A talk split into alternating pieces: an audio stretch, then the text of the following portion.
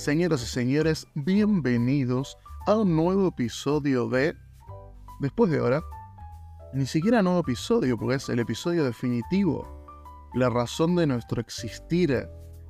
O eso diría si fuese mucho más importante de lo que creo que es este episodio, pero traído a ustedes por Cinéfilo Serial, portal de noticias, crítica, cine, series, actualidad y no tanto porque podemos hablar de enero de 2023, por ejemplo, que va a ser una locura, pero bueno, pasó hace poco, hace menos de 12 meses, aunque parezcan 20 años. Conmigo Martín Oñonsky, ¿cómo va? Hola, hola, ¿qué tal? ¿Cómo andan? Todo bien, todo bien. También vamos a decir que Boone está más presente que nunca, pero no está ahí nomás, ¿no? No está al lado del micrófono esta vez. Está más cerca de lo que pensás igual. Es el mejor extra que puede estar, Boone. Más cerca de lo que crees. Vamos a tener una suerte de balance. ¿Te parece que es demasiado decirle balance? Es más, vamos a hablar del año y listo. No, está bien balance. Me parece que justamente es hacer un recorrido por, por los últimos 12 meses, ver qué películas destacaron para uno, para el otro, y en general quizás, ver que también qué nos quedó por ver en el tintero, porque obviamente no llegamos a ver todas las películas que se estrenaron en el año, ni tampoco lo vamos a hacer, pero sí quizás las, las más importantes o las que más resonaron, digamos, en, en el film Twitter y en todos lados. ¿Cómo es tu approach al fin de año o a principio del año siguiente, siendo que por los Oscars y cosas así de principios de años, siempre como el balance del año anterior se ve hacia el principio de uno incluso, porque es cuando ves las últimas películas del año anterior. Pero ¿cómo es tu approach? Yo por, por lo menos, no sé, veo los, los nominados y ganadores en Cannes, algunos en Venecia, los festivales grandes así europeos, y después la lista de los Oscars lo que tiene es que es casi una peli de pelis que evitar a veces. Sí. Pero también son, hay, las grandes están ahí interesantes. ¿Vos ves alguna lista de fin de año de algún medio en particular, por ejemplo? Otros cines veo yo, por ejemplo. Es, es bastante particular lo que hago porque arranco primero haciendo un recorrido. eh, Primero que nada me desnudo. Es el paso uno. sí. Después entro en. Yo sé que por ahí está mal considerado, pero yo lo uso como, como guía de ruta para mí, para mi persona, Letterbox, para tener un conteo de todo lo que viene en, en el año. Entonces, repaso mes por mes lo que vi, lo que más me fue gustando y lo anoto en una lista. Y después sí entro a ver, quizás como decís vos, listas de, de algunos medios importantes de acá y de afuera, para ver si se me pasó alguna. A veces pasa también que, hay muchas películas que no estuvieron disponibles, se vieron en festivales. Por lo general nosotros siempre nos llega todo tarde, salvo que hayas tenido la oportunidad de ir, no sé, o a Mar del Plata o, o algún ciclo como la Semana de Cannes, que estuvo hace poco en el Gaumont. Eh, pero da la casualidad que siempre se aglutina todo en la misma semana o en las mismas tres o cuatro semanas y es como muy difícil ver todo lo que uno quiere. Y después, bueno, está lo, de la- las películas del Oscar, como decís vos, que por lo general también, si no son algunas que se estrenaron muy temprano en el, año, que después en- encima, por una cuestión de inmediatez, son las que menos chances tienen de quedarse con el premio. A nosotros, por lo general, nos llegan o durante enero, o quizás a veces incluso después de la entrega de los Oscars, lo cual es ridículo. Pero ahí hay un tema de, de- de distribuidoras que, que nunca voy a entender.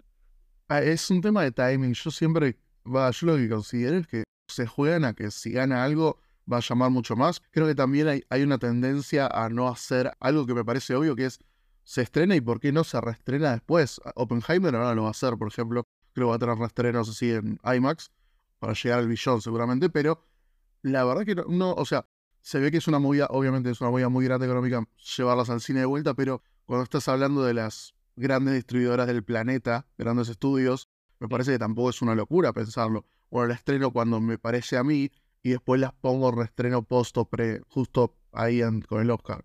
Esto del juego de timing con el Oscar. También estoy muy de acuerdo en lo que decías porque Letterboxd para mí es una buena guía de... Porque Letterboxd ordena básicamente con las más habladas o las más reseñadas del año. Entonces, hay veces que, por ejemplo, no es la elite de la elite, pero sí tenés una peli que decís, ah, claro, esto se habló bastante este año, o sea, es re para tener en cuenta o para decir, esta no está en lista de mejor del año para nadie, nunca, jamás. Pero es cierto, a mí yo en abril tenía ganas de verla y ahora la podría ver, cuando estoy haciendo el roundup de fin de año, así que sí está muy bueno Letterboxd en ese sentido. Y está el juego de que, por ejemplo, yo en, en los que voy a hablar hoy, hay alguna de 2022 que se estrenó en 2023 acá. Y lo que va a pasar también es que creo que incluso con, si uno cubre Mar del Plata especialmente, vamos a dar por ahí pelis que se estrenan el año que viene. Claro. No es mi caso. Pero quizás. También hay una lista que, que a mí me gusta, que siempre eh, la considero medio falopa porque no es guía de nada. Pero sí está bueno a veces para descubrir cosas que no verías ni en pedo, que vos decís, sí, esta película, porque está acá? Y, y qué sé yo.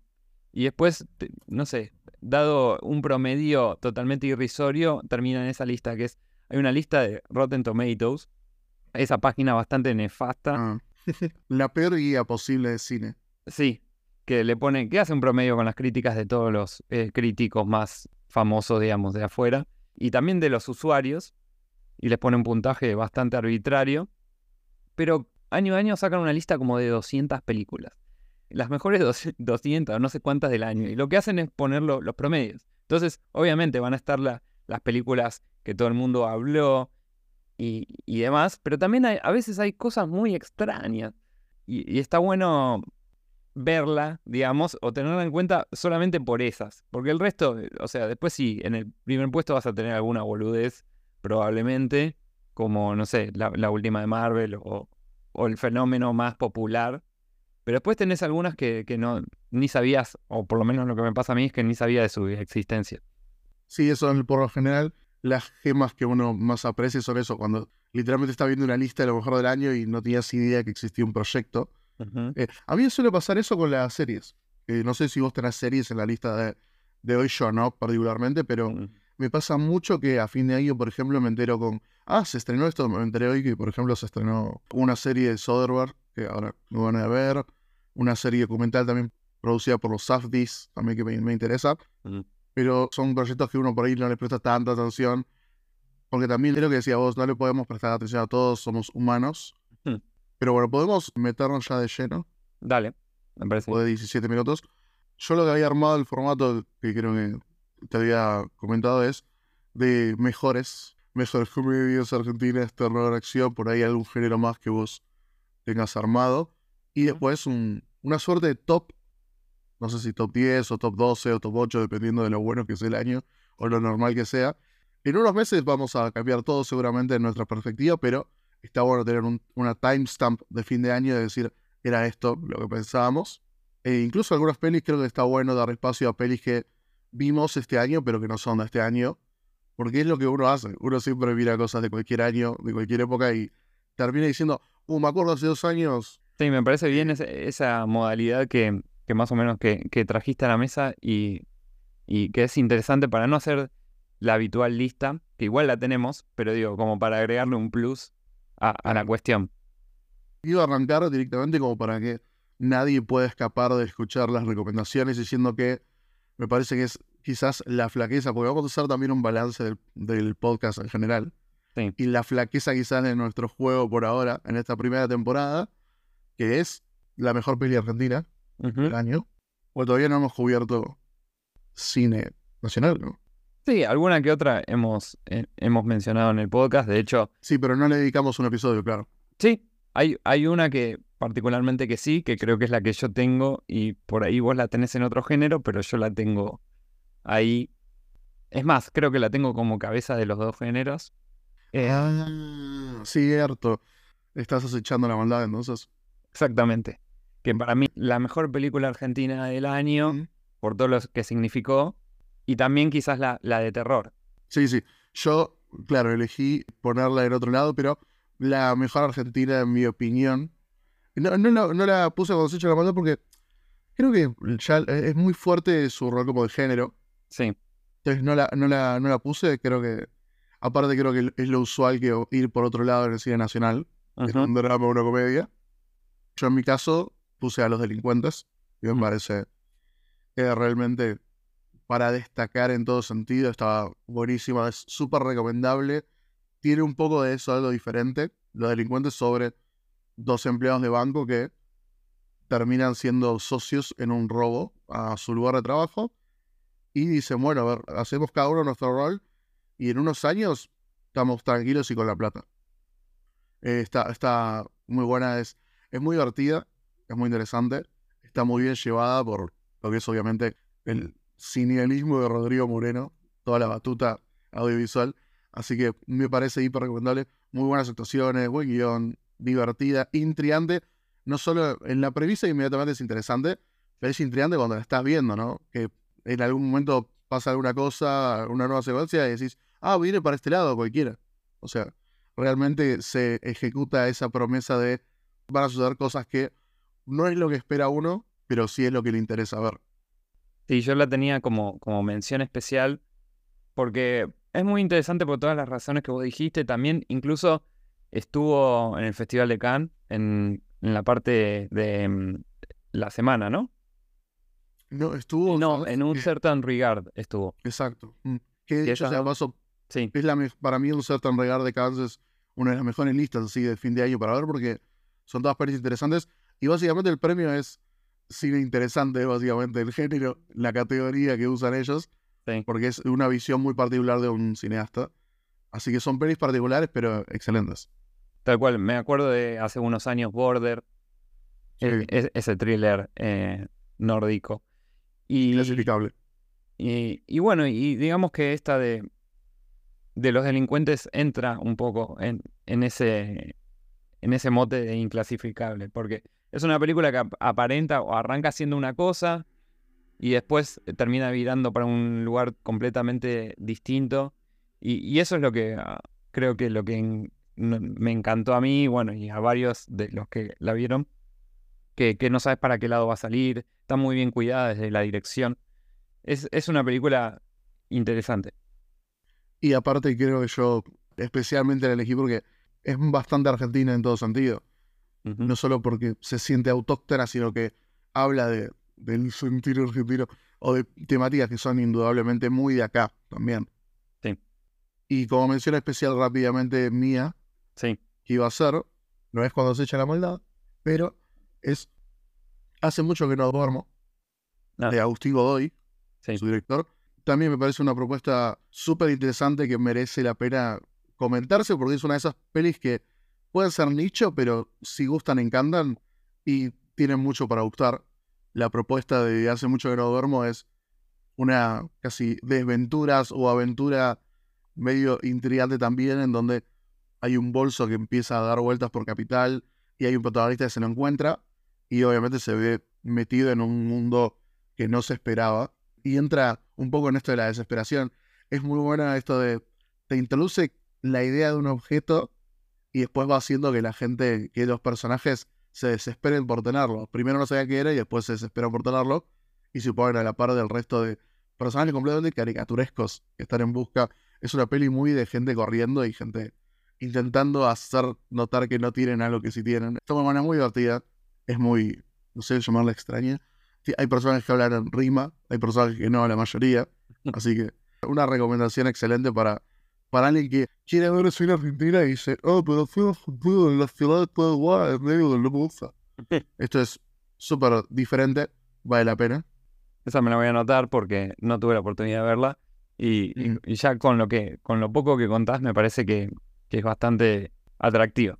Realmente lo es.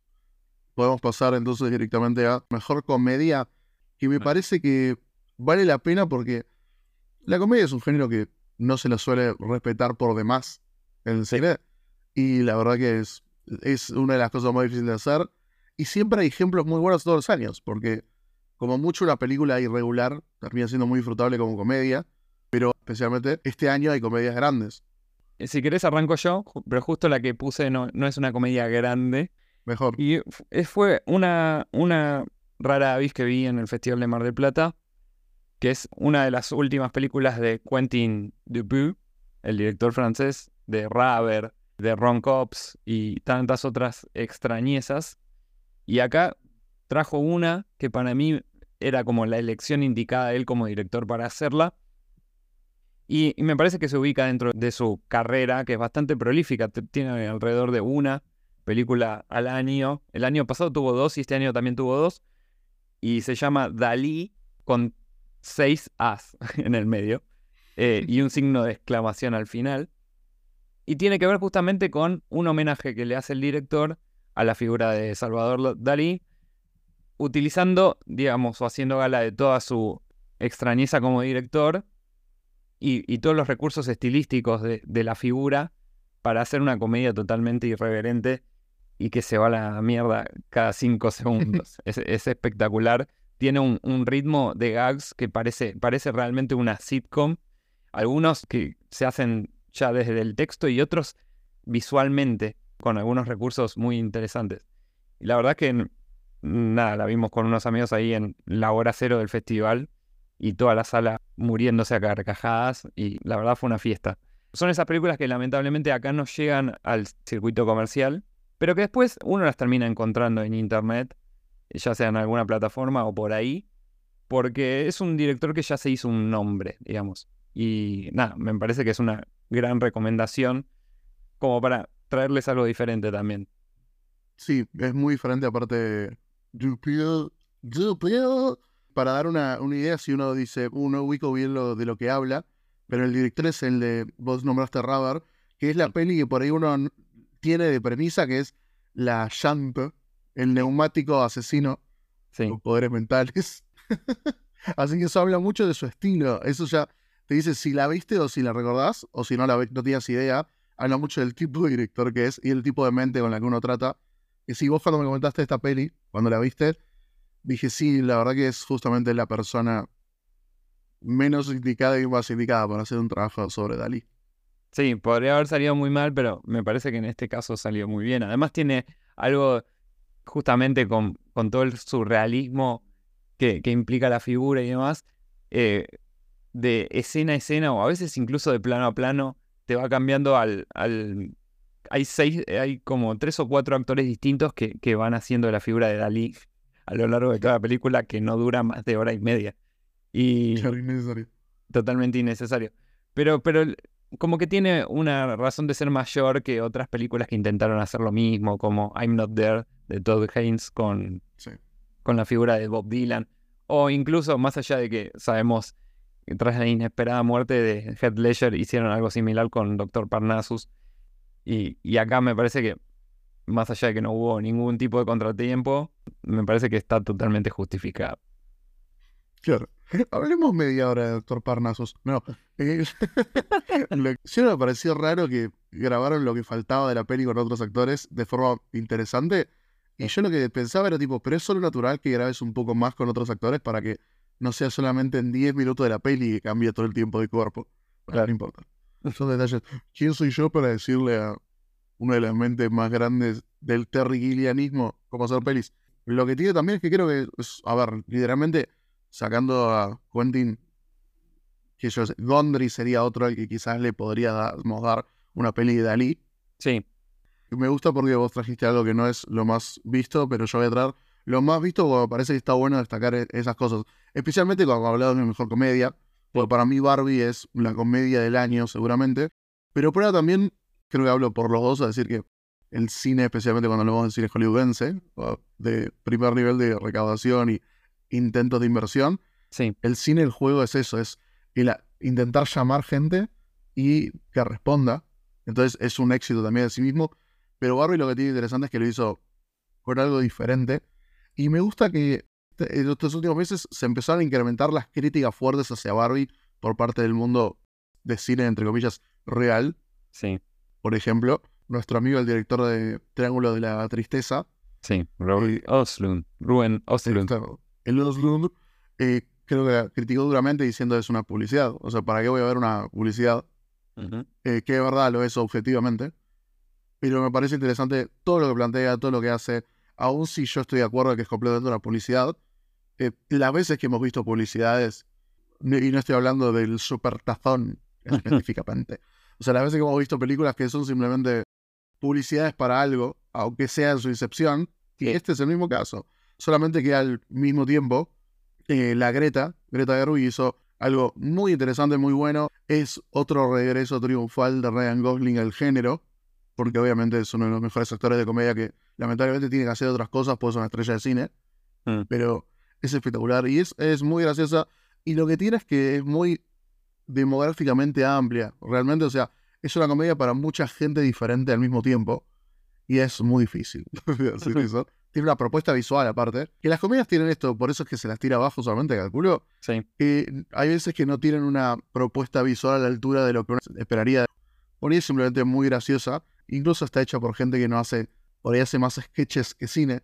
Mm. Pero en este caso es directamente una cineasta haciendo gala de imaginación y un- voluntad para jugar con una estructura, porque al fin y al cabo es un juego. Me parece Barbie, solo que de paso hizo un montón de guita. Tal cual. Es como un, ejemplo perfecto de lo lúdico, yendo al mismo tiempo en contraposición, digamos, con el arte, incluso con, con las eh, expectativas de, de una empresa tan gigante como Mattel, con esta película, que tuvo que guardarse algunas cosas o meterse el orgullo en cierto lugar para, para que pueda existir esto. Y eso me parece que es el triunfo de Barbie, que, bueno, ya lo hablamos, de hecho, en un, en un capítulo, le dedicamos un capítulo. Pero sí, extremadamente disfrutable y me parece que es bajarle el precio, ir a esa disputa chabacana de Mm. uh, es un producto, es publicidad. Ah, pero Mattel es una empresa que no tiene escrúpulos y qué sé yo, y es como, bueno, pero también hay una artista involucrada en el medio, mucha gente talentosa que hicieron una experiencia sumamente divertida y una de las más eh, grandes de- del año pasado. Sí, aparte, a ver, quien esté libre de pecado solamente va a tirar una piedra, pero es mentira, todos tiran piedra y les chupa todo huevo. Oslund es un cheto criticando chetos, Sí. así que también un poco salió esa. Incluso gente que no quería defender Barbie decía, che, pero vos medio tenés el culo sucio. ¿eh? ¿Qué- ¿Mención especial tenés? no, no, no puse mención especial. Mm, Yo puse una, porque me parecía que es como, podríamos destacarla, que de No Hard Feelings, Ah, la de Jennifer Lawrence. sí. Que bueno, se la esperaba bastante porque era como la peli de comedia de una actriz que, por lógica, como Ryan Gosling, debería hacer más comedias, pero lamentablemente está ocupada haciendo la estrella del cine. Y la verdad que es medio desigual, no es una locura, pero está muy buena y es un tipo de comedia que la vendieron bien diciendo que son comedias que ya no se hacen tanto. Es sobre una muchacha que es contratada por unos padres como diciendo, che, nuestro hijo es medio un boludito y está por irse a la universidad, podés tipo, no sé, salir con él y hacerle ganar confianza como para que lo, lo usan el término salir de su cascarón. Sí. Y eh, está, buena, es interesante. Ella es muy graciosa. Y más allá de ella, la peli lo es también. Pero se beneficia por demás, porque el director tampoco es un superdotado de la comedia, hace pelis y listo. Pero bueno, Lawrence como que se lleva puesto el proyecto de buena manera. De hecho, se mete produciendo, así que se lo llevó puesto de forma literal, por suerte, porque es mejor, por ello. Así que, creo que esta acá se llamó Hazme el favor, lo cual es horrendo. Sí, Mejor de terror, entonces ya lo podemos sacar de encima porque es, ya fue spoileada sí.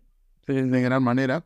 Estamos de acuerdo los dos igual. Eh, se echa la maldad, es la mejor del año. Creo que incluso lo que tiene bueno de esto es que no, no solo los es un poco de egocentrismo argento, sino que realmente los fans del género del planeta están de acuerdo en que es- es el, top 5, top 3 del año fácil Sí.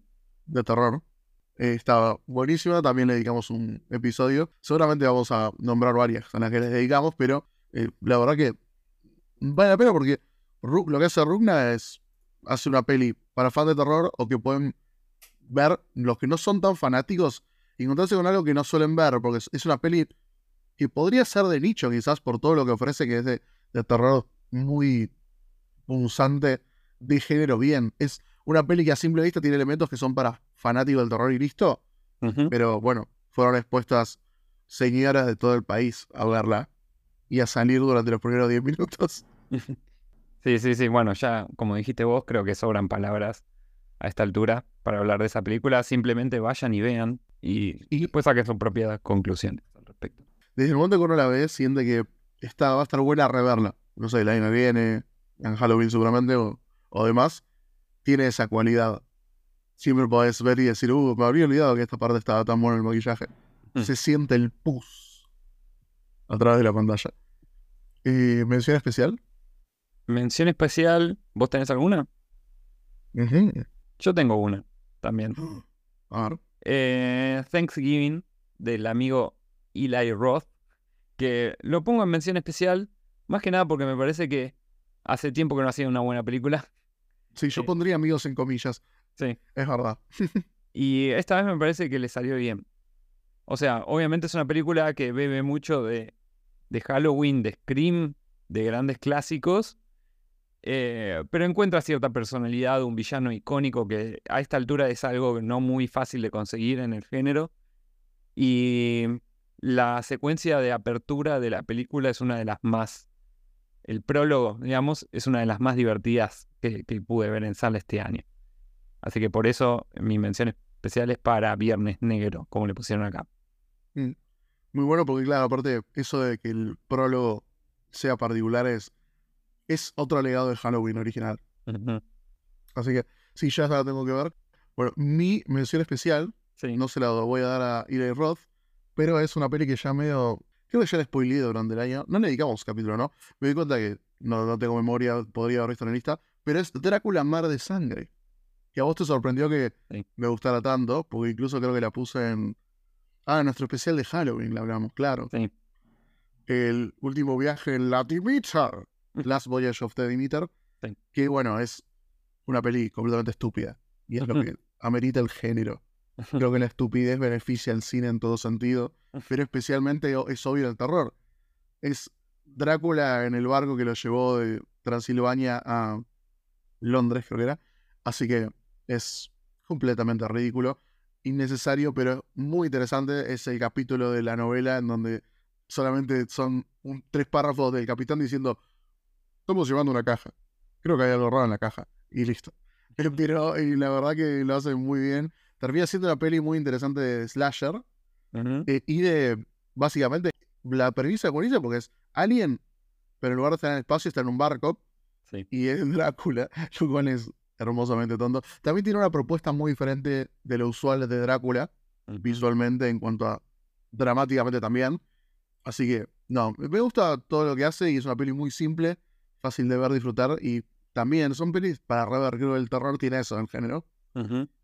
Y vamos a pasar a ya el, el premio que menos le va a interesar al cinéfilo. Y por eso es- creo que está bueno hacerlo, que es mejor peli de acción. Sí. Porque este año hubo bastante. Este, muchas. Un montón de acción. Tuvimos franquicias, pelis random.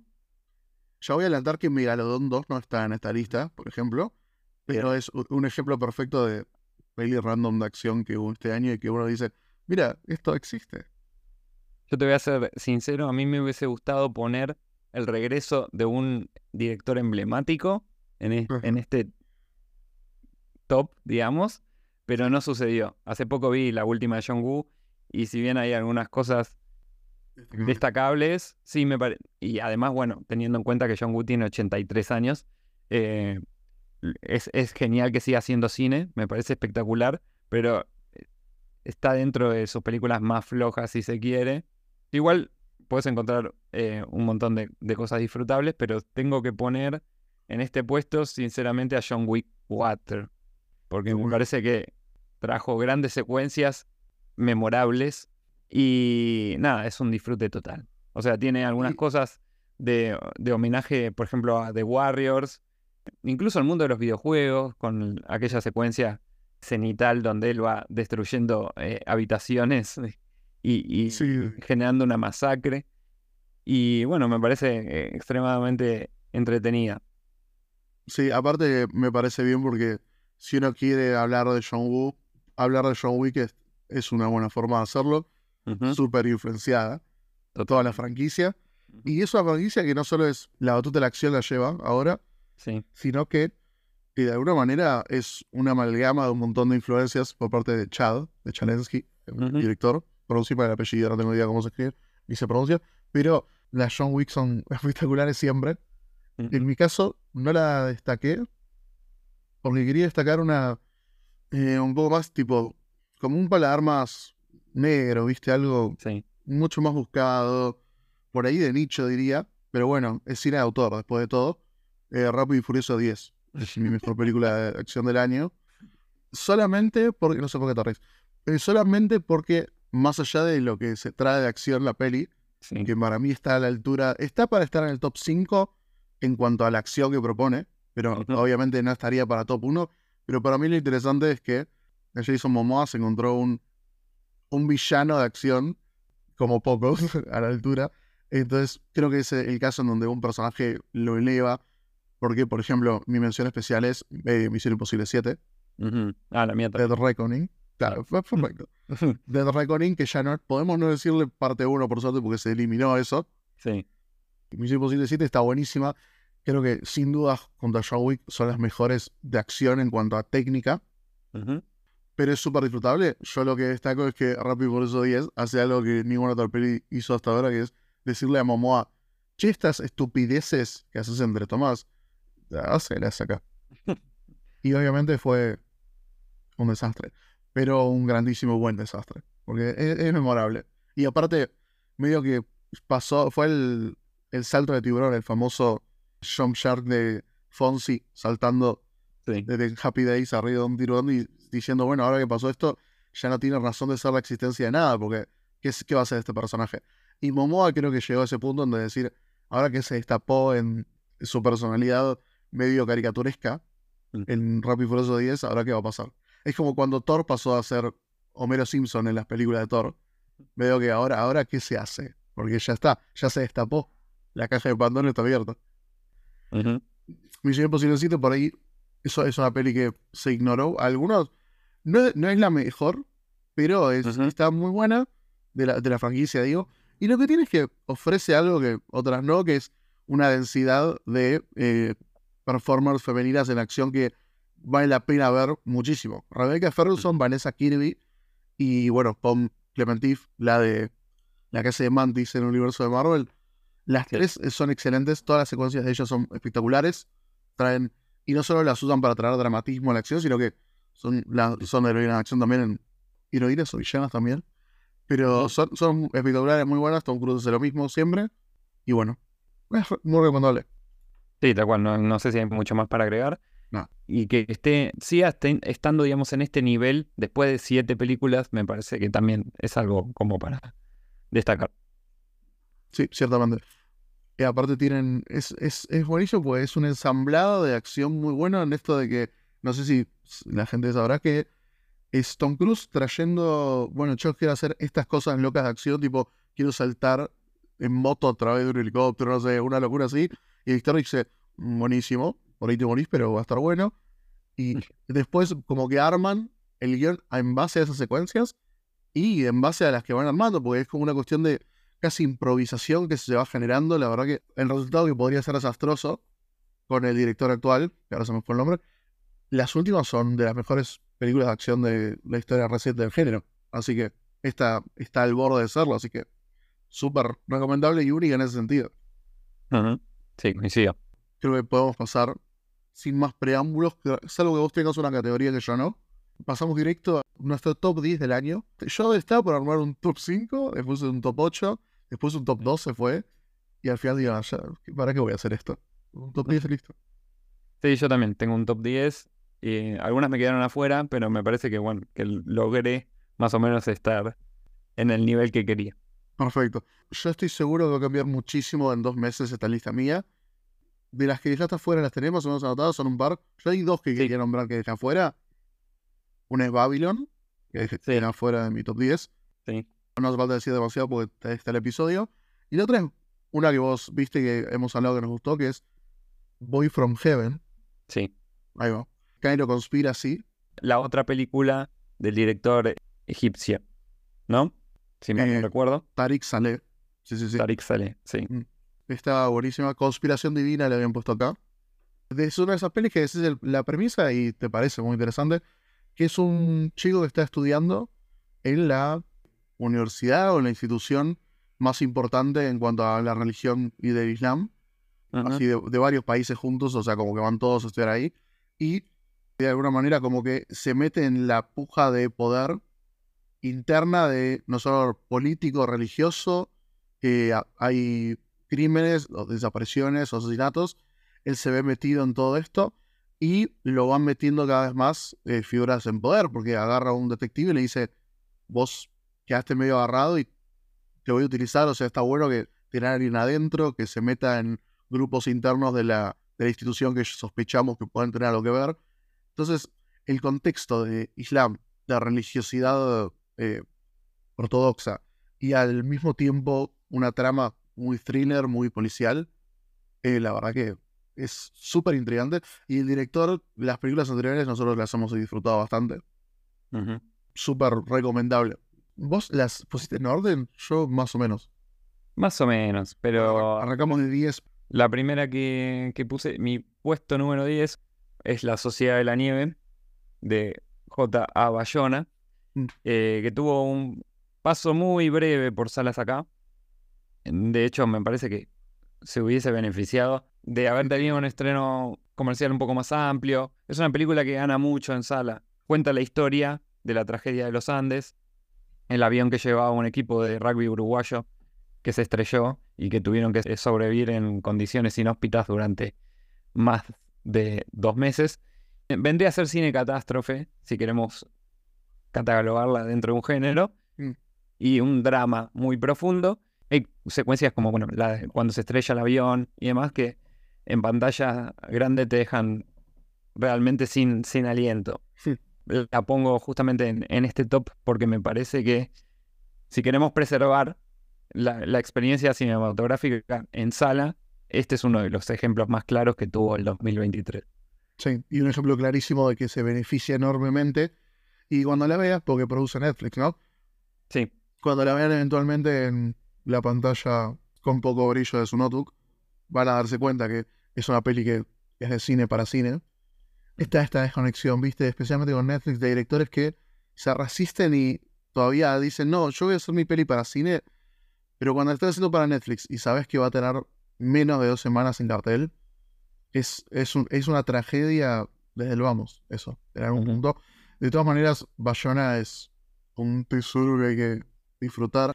Ya había hecho cine catástrofe en- con Lo Imposible, ¿te acordás? lo imposible, Con sí. Naomi Watts, Ewan McGregor, con un Tom Holland de aproximadamente cinco años en esa época, eh, cuando era, creo, preadolescente o algo así, pero Sí, eh, también, o sea, Bayona es un director muy interesante que trae cosas muy interesantes a sus películas, Ujú. como lo es Jurassic World 2, por ejemplo, pero la verdad que es súper interesante de por sí y es el gran proyecto. Yo creo que Netflix, cuando se empezó a expandir acá por eh, la zona río platense, uno de los proyectos top 3 que querían hacer es esto. Es una de las historias más conocidas. eh, tiene gags en Los Simpsons, así que ya con eso tiene una huella cultural en la cual acomodarse. Y estuvo muy bueno en cuanto a proyecto, ¿no? Creo que Ujú. hemos escuchado en- durante la producción esto de conocidos amigos que han estado rodeando el proyecto, que han, se han metido y es uno de los grandes proyectos nacionales que no es, no sé, que no son biopics de alguna manera. Sí, de hecho, además de, de tener al- algunos intérpretes no argentinos, como está Esteban Bigliardi, el protagonista de Los Delincuentes, también, por ejemplo, la segunda unidad de la película cayó en manos de Alejandro Fadel, el director de Muere, Monstruo, Muere, Sí. el gran conocedor de, de esa zona, digamos, el, el mendocino. Entonces, nada, como que de algún punto hay, hay gente involucrada muy talentosa que también nos, nos mete un pequeño orgullo argentino, ¿no? Eh, Sí, en esta película. tiene acento argentino en, algún- en algo ahí. Ojalá le sirva al mendocino para levantarse un poco más, incluso porque Muere Monstruo Muere a mí me gustó bastante, me pareció interesante por demás, en el buen sentido, así que ojalá en los próximos proyectos tengan, se vean envalentonados por esta, esta chance. Yo no, no recordaba su conexión con Bayona o por ahí a través de Netflix, en realidad, así que copado. Mi décimo puesto Sí. es Hojas de Otoño, Fallen Leaves, de Aki Kaurismäki, que bueno, es, a ver, una comedia finlandesa, con eso lo digo todo y no digo nada a la vez. Está muy buena, eh, se estrenó hace poco, seguramente, no sé si seguirá en sala, calculo que no, pero en el momento que están escuchando esto seguro que no, porque no lo van a escuchar al segundo que lo grabemos. Está muy buena Fallen Leaves, que también estuvo en Cannes participando, creo que en la, por la Palma de Oro. Pero bueno, Kaurismäki es un cine muy particular que es siempre disfrutable y en este caso especialmente. Tiene un humor súper seco, súper... Es como la versión más ajena a lo pochoclero o popular o casi humano de las cualidades del humor británico, este, esas cualidades frías que Mm. tiran, tiran remates como si se estuviesen sirviendo mate, bastante tranquilo todo. Y la verdad que es totalmente lo contrario a ver una comedia hollywoodense seguramente. En este caso, Hojas de Otoño está bueno porque tiene toda esta temática, como bien transmite esto de la temporada de épocas. Es una historia de amor, es una rom-com hecha y derecha, súper alternativa en este caso de festival, pero súper disfrutable. Es, es para cualquiera que quiera ver una peli una tarde, te agarra, no es para nada, es una cosa muy de y festival en ese sentido.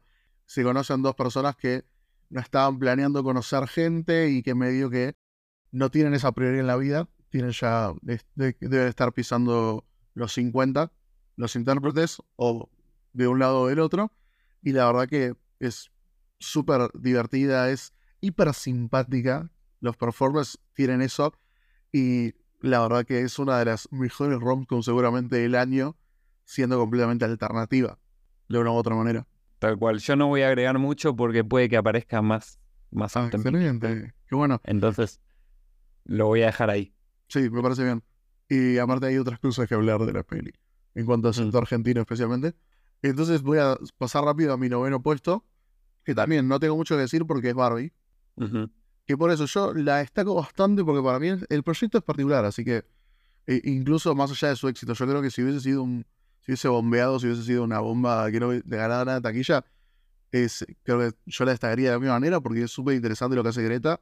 Y bueno, aparte de eso hizo un millón de dólares, así que no hay mucho que agregar. ¿Tu noveno puesto cuál es? Mi noveno puesto es un poco tramposo porque justamente puse Barbenheimer. Lo puse como. Las tuve que poner juntas porque dije, bueno, es como una especie. ¿Hiciste Oppenheimer en el noveno puesto? Sí, en realidad, a ver, lo, puse como, como fenómeno. Porque me parece que no podíamos no nombrar a Oppenheimer. Sí, a mí me, lo único que me alegra es que eh, la gente va a escuchar este capítulo y no va a querer patearme a mí primero. Primero van a ir a por vos.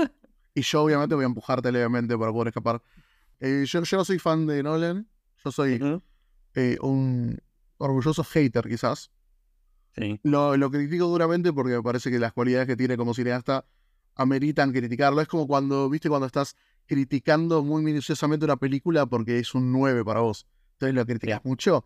Bueno, es eso, solo que sus pelis son un 7. Pero las critico duramente muchas veces. Eh, Oppenheimer es mucho más, creo que es, es un proyecto particular para él. Y Barbenheimer merece la pena estar como fenómeno, eso sí.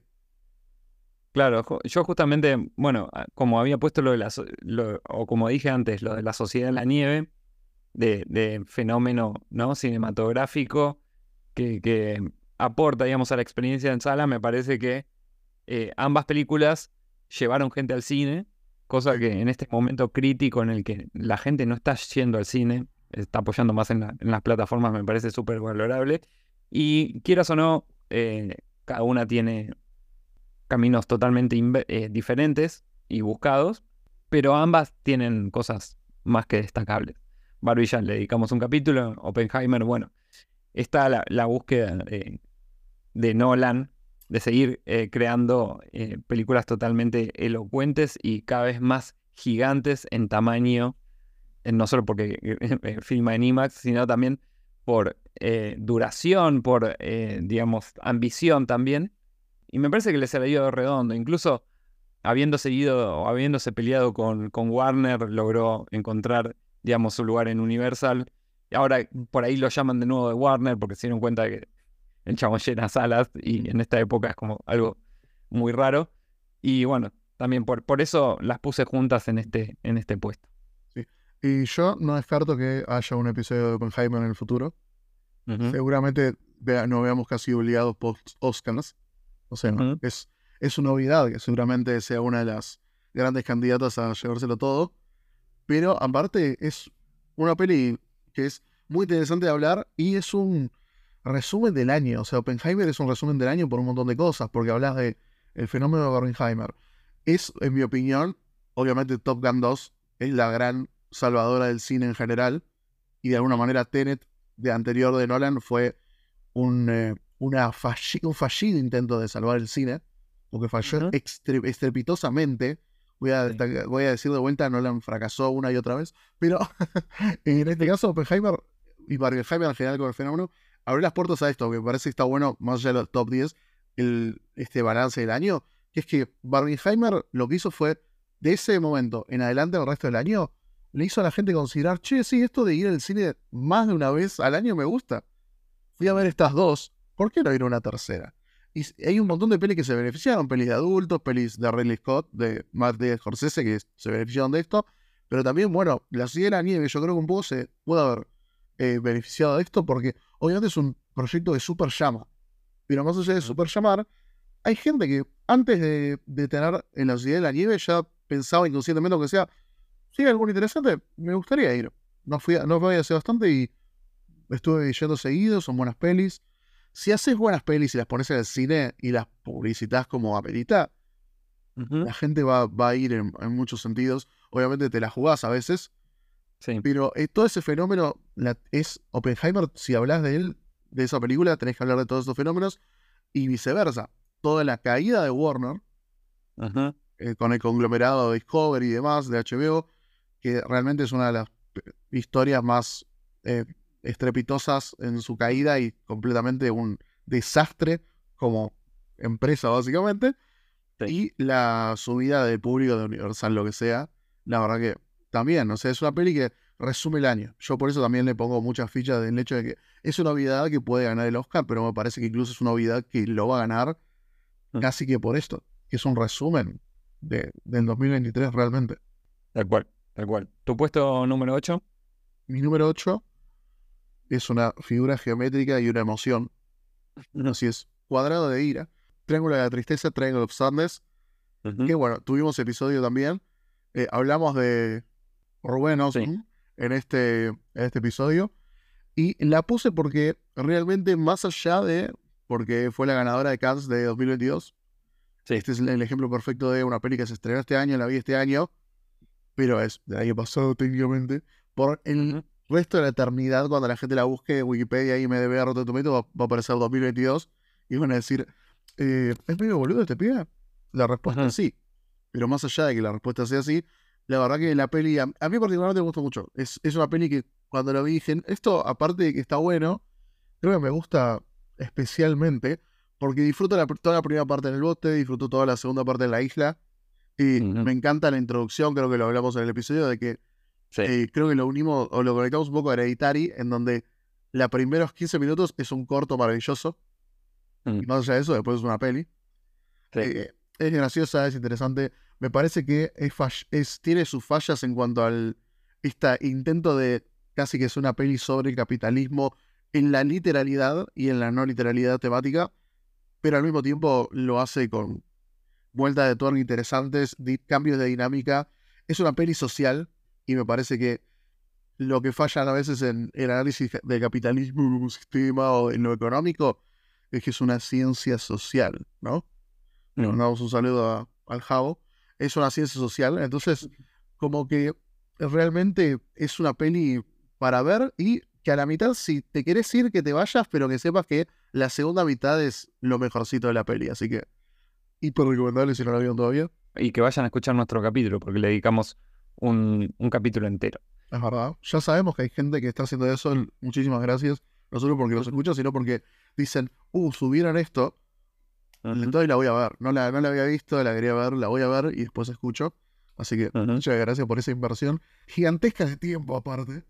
Uh una peli y todo capítulo. Tu puesto 8. Mi puesto número 8 es una película que entró por la ventana, digamos, a, este top, porque la vi muy recientemente. Y me parece, sí, de lo más interesante también que pude ver en el año, que es Cerrar los Ojos, de Víctor Erice. Mm. Una película que pasó por Cannes y la vuelta al cine de Víctor Erice después de 31 años. Y es una película que en ese sentido es bastante autorreflexiva. Y a mí me gusta mucho, o tengo una debilidad del cine dentro del cine, y eso también es cerrar los ojos. Es una película que no solo habla del cine como medio expresivo, del arte, de perdurar en la memoria, sino que además dialoga con la propia carrera del director. Y sí, es un drama muy, muy potente, dura casi tres horas, pero no puede sacarle los ojos de encima. Lo que logra el director es algo sublime. Y yo lo que no sabía a la hora de verla es que es una coproducción española-argentina, cuenta con la actuación de Soledad Villamil y produce Pampa Films también.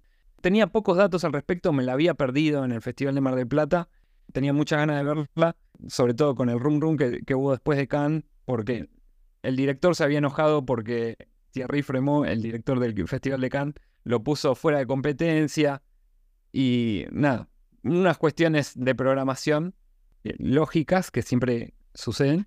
Sí, eso es un festival. Son cuestiones Sí. de programación. Viéndola después uno puede entender un poco todo. Así que ese es mi puesto número 8. Excelente. Y sí, aparte, otro de los puntos argentinos que tiene es que la banda sonora la, la compone o la hace Federico Cid, de tus ojos, así que la verdad que tiene cosas interesantes. Yo no sabía que hizo alguna película que hablamos este año, por ejemplo, hizo la, el soundtrack de Éxodo, Dios, Dios y Reyes, Gods and Kings, de Ridley Scott. Eh, proyectazo, por supuesto. Pero sí, es una peli muy interesante de un director que, como decías vos, este, este regreso al cine muy ensimismado en lo que es también.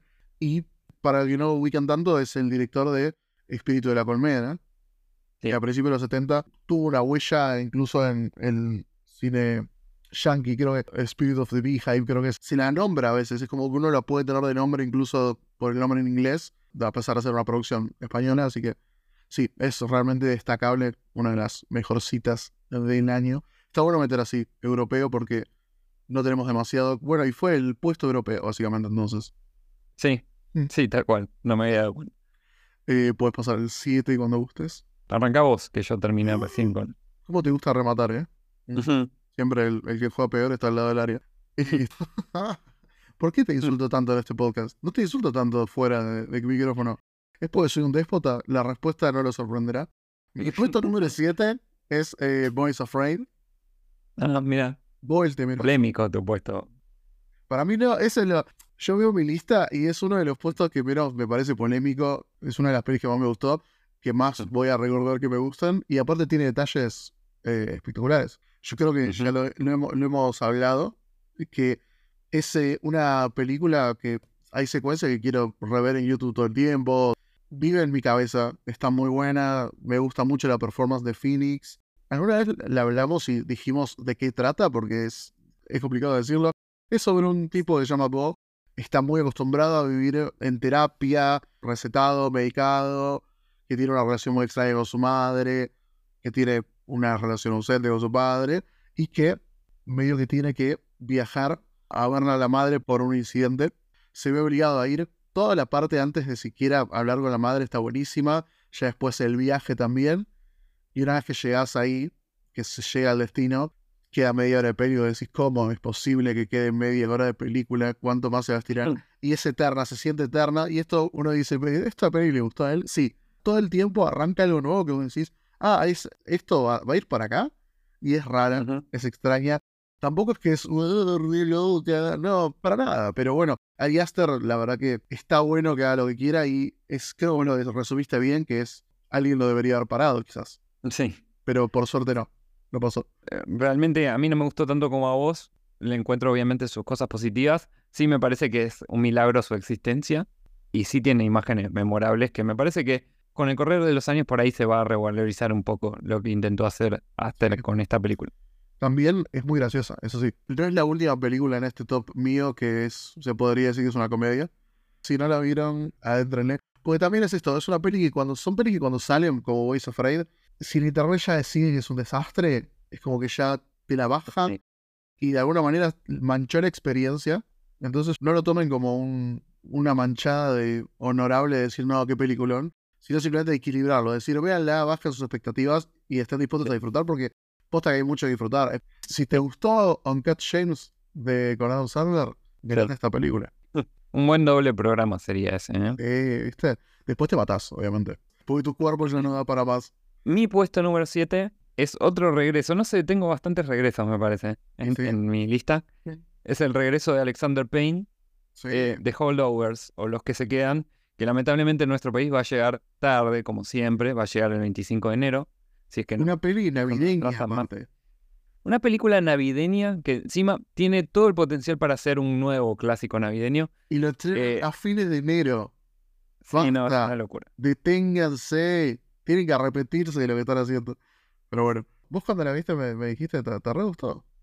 Sí, es una película que, que puede recordar un poco, si se quiere, al Club de los Cinco en su dinámica inicial, pero como es una película de Alexander Payne, evoluciona constantemente y después va tornándose algo más relación de profesor que termina influyendo eh, significativamente en la, en la vida, digamos, de su alumno, al estilo ponerle la sociedad de los poetas muertos, pero de manera menos superficial que esa. Es un viaje en conjunto de dos individuos totalmente imperfectos y quebrados, uno en la tercera parte de su vida y otro recién arrancando. Estoy describiendo el podcast igual, pero bueno, continúa.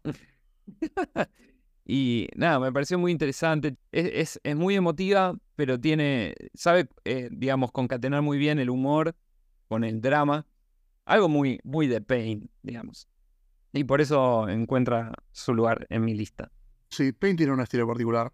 ¿Y cómo dijiste que le van a decir acá? Los que se quedan. Es un muy buen nombre y creo que es un tipo de nombre que acá no se le suele, no se le suele dar, no suele ser lo suficientemente valiente para darle porque, no sé, tiene que ponerle algo diferente. Pero los que se quedan... Algo más canchero, sí. Sí, más canchero, exactamente. Está bueno que vuelva aparte después de Downsizing, que es una peli que a mí me gusta mucho, pero que, bueno, no le fue bien, entre comillas, bastante criticada.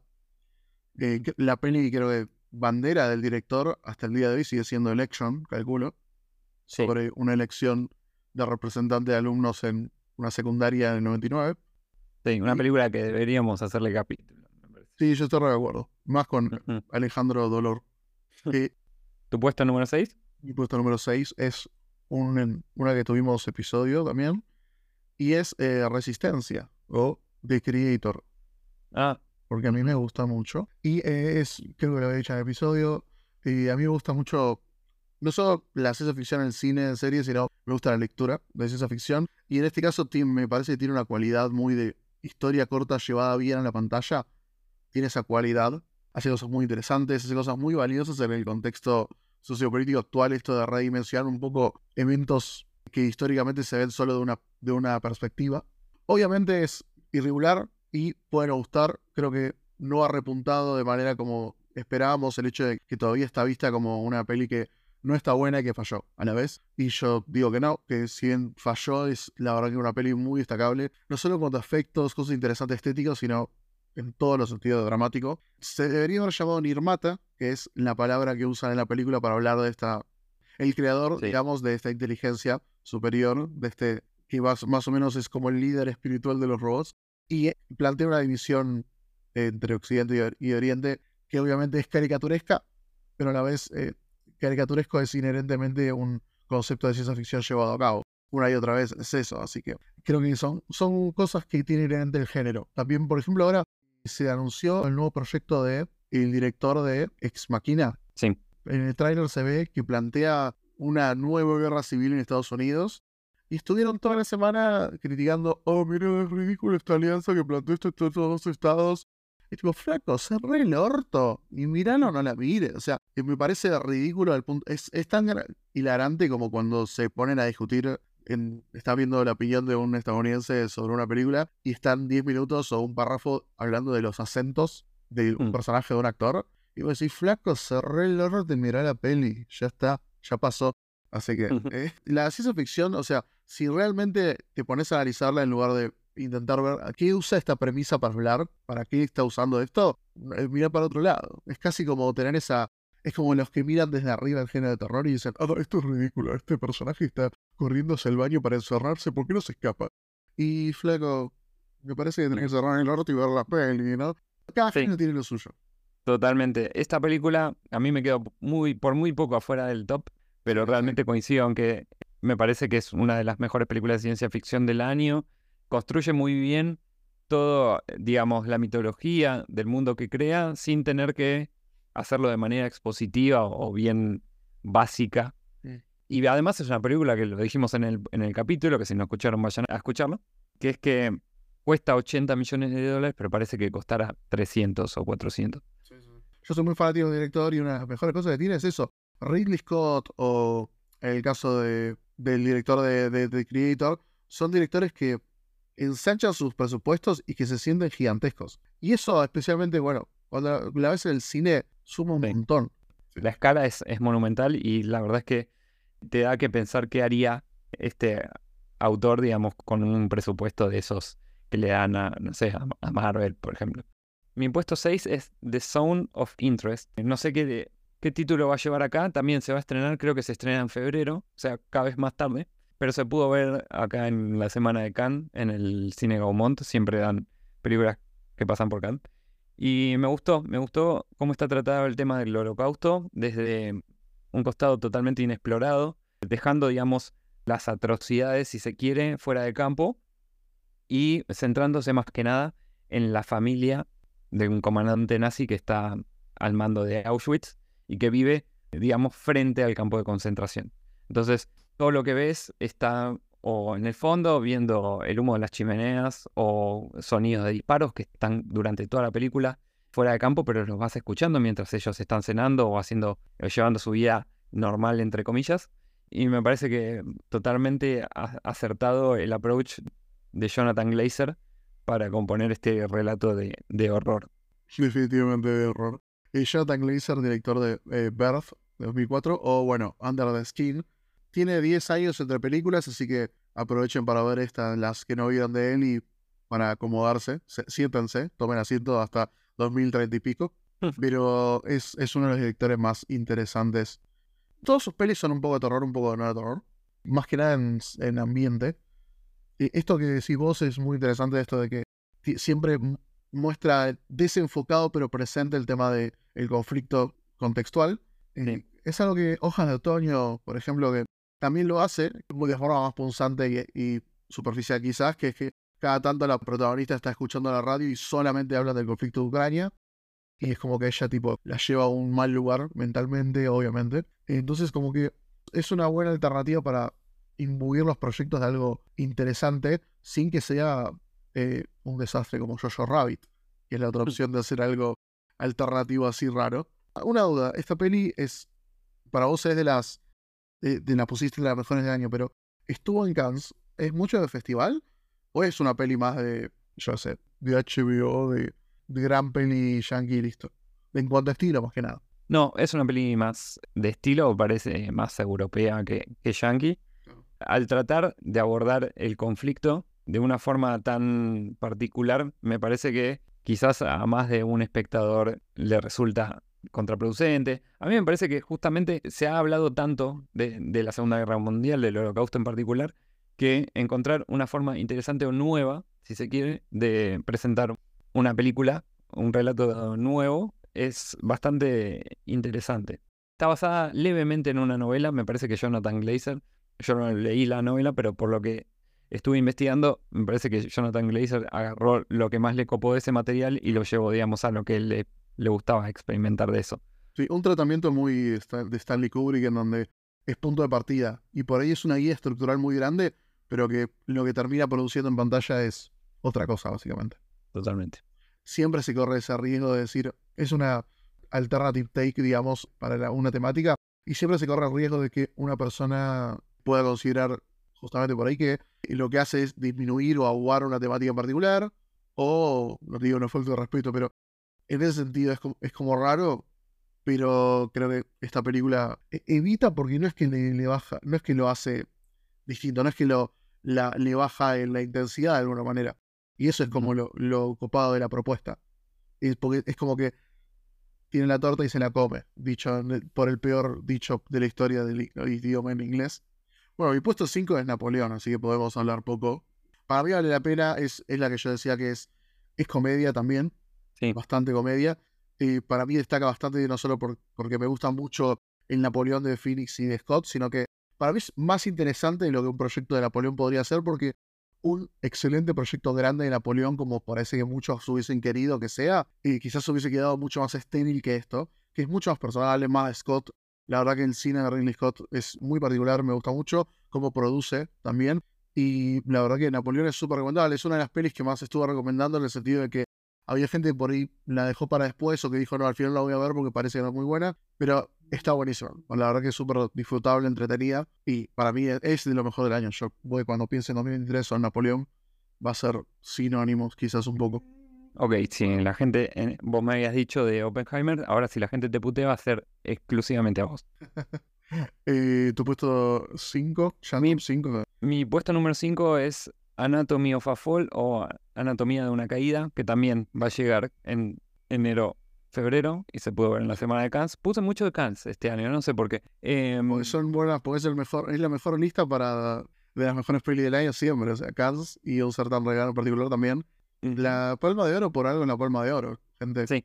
Es el verdadero premio que vale del cine mundial. Sí, tal cual, ganó la Palma de Oro y cuando la ves te puedes dar cuenta por qué. Es una película que arranca como si fuera un thriller, ¿no? Sobre una familia que vive en una cabaña alejada y mm, aparece muerto, digamos, el, el padre de la familia. Lo descubre su hijo que es ciego eh, al pie de una ventana y a partir de ahí arranca como toda una investigación policial para saber si fue un suicidio, si fue una- un homicidio o, qué aconteció. Y uno piensa, bueno, acá arranca un Whodunit que se presenta como tal en una primera instancia, después pasa a ser otra cosa completamente diferente, que es una película de, de- juicio, un, un drama judicial sobre qué pasa si, si la mujer es culpable, qué pasa con el niño y, y demás. Y, y bueno, y después eso, una película que trata las dinámicas familiares también, la percepción del nene, de todo este conflicto. Y la verdad que no, me parece que todas las cosas que se propone las hace bien. O sea, arranca con, con ese misterio, después lo descarta completamente y, y- y se pone del lado de la mujer y como es hostigada por, eh, digamos, el abogado, no de la defensa, sino sería el del litigante. Y me parece totalmente un hallazgo y una película que recomiendo a todo el mundo que vea.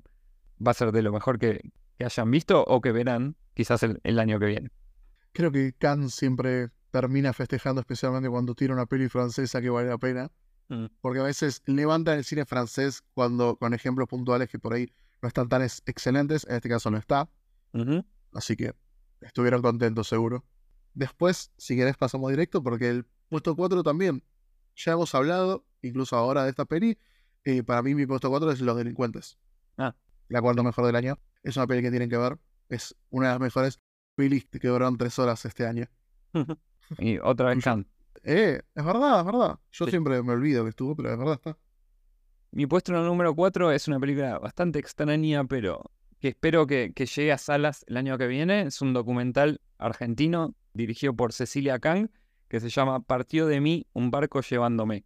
Eh, estuvo en la competencia internacional del Festival de Mar del Plata y es, es una película muy, muy interesante. Eh, como que em, mezcla documental y ficción. O sea, estrictamente es un documental, pero que aborda una temática pesada que tiene que ver con las mujeres coreanas que eran capturadas por los soldados japoneses durante la Segunda Guerra y eran tratadas como si fueran prostitutas. El término que usan, creo que el término que usan allá es comfort women, la llamaban, que encima es un término casi perfecto para demostrar que el hecho de que no les querían llamar por lo que eran y incluso desde los que les impartían ese rol les ponían como otro nombre, entonces, nada. Es una temática muy histórica, muy buena porque tiene una vista desde con acento argentino, como bien decís vos. Sí, además lo que tiene la película es que agarra este tema que es muy denso, tratando, bueno, obviamente de visibilizar lo que fue el horror que sufrieron estas mujeres, pero en vez de hacerlo a través de una modalidad clásica, quizás expositiva y demás, lo que hacen es buscar a una joven que pertenece a la comunidad coreana argentina y como que la hacen eh, tomar o redescubrir esta historia por medio de unos escritos de una mujer que fue una comfort women y al mismo tiempo contrasta con la vida eh, y los mandatos eh, familiares eh, que tuvo esta, esta chica viviendo, digamos, en la comunidad coreano-argentina. Entonces, eh, como que se contrasta todo eso que sufrieron estas mujeres en la Segunda Guerra Mundial con cuestiones de mandatos eh, que sufrió la propia madre de ella, ¿no? Algunas cuestiones machistas y demás, o, o cómo fue víctima también de, de abuso por parte de su marido, de su ex marido.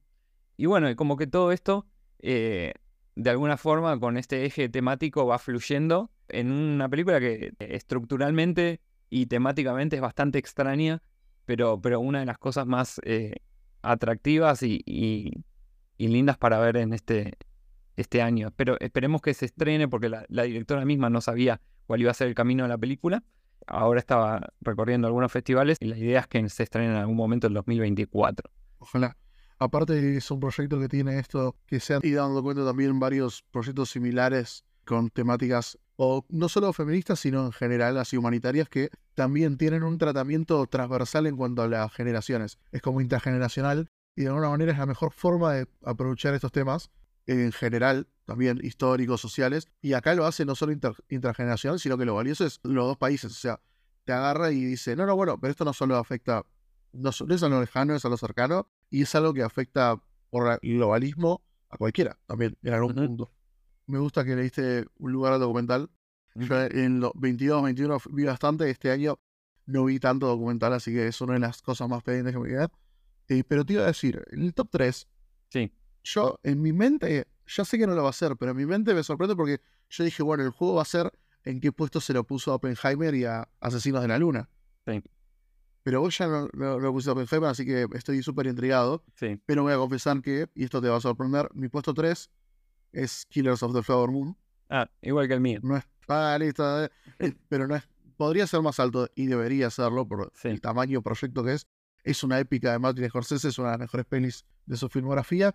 Y es una peli que no va a lo mismo. De hecho, es un, casi como un comentario a su usual tratamiento cinematográfico. Así que es espectacular, está buenísimo. Es una anomalía que al mismo tiempo tiene todo lo que tiene que tener su cine, el cine de John Baker, la mejor montajista viva del planeta. Así que son pelis que hay que ver. Yo tuve un capítulo, no sé si vos querés decir algo, pero. No, no, creo que. está buenísimo. hablamos largo y tendido en ese capítulo. Eh, si quieren saber nuestra opinión, vayan a escucharlo. Y sí, o sea, como decís vos, podría ser cualquiera de los puestos, eh, podrían ser intercambiables quizás en el top 3. La de Martin está acá porque, bueno, sé, fue un, año bastante eh, lleno de películas. Podría ser el 1 o el 2 tranquilamente. Habla muy bien, muy saludable del año que una peli tan buenas estén lejos de, los primeros puestos, porque para mí Asesino de la Luna y Los Delincuentes, en mi opinión, son pelis que podrían ser las mejores de un año en cualquier lado. Y mi puesto 2, este sí es Oppenheimer. Mira, sí. Alma. es, me estoy protegiendo, entré a mi búnker de opiniones cinéfilas. Pero no, para mí Oppenheimer lo es porque para mí es la mejor cita de, de Nolan, o fácilmente una de las mejores, para mí la mejor se beneficia mucho, es algo que yo sufro los guiones de, Nolan porque son en algún punto malos, literalmente. En este caso se beneficia un montón de que él es el único guionista, se separó de su hermano y la verdad que es, la peli es mejor por eso. Está muy bueno todo el tratamiento que hace. Después espero que por ahí hacemos un episodio seguramente en donde voy a hablar bien de, no sé si fallas, pero los lugares en donde para mí flaquea un poco la peli, la experiencia de verla también. Pero nada, la primera hora y media es es gigantesco lo que logra plantear. Es, es una épica realmente, es demasiado y justo a la vez está buenísimo. Es una de las grandes interpretaciones del año, la de Killian Murphy, obviamente, así que tiene de todo. Y es, como había dicho antes, es medio que si quieres resumir el año en una peli, es Oppenheimer. Coinciden. Mi puesto número 2 es tu puesto número 9, creo que fue, o 10. Es Fallen Leaves. No, qué bueno, no puedo creer, está tan alta. Aguante, es un película. A mí, sinceramente, el cine Aki Kaurismäki me cautiva mucho.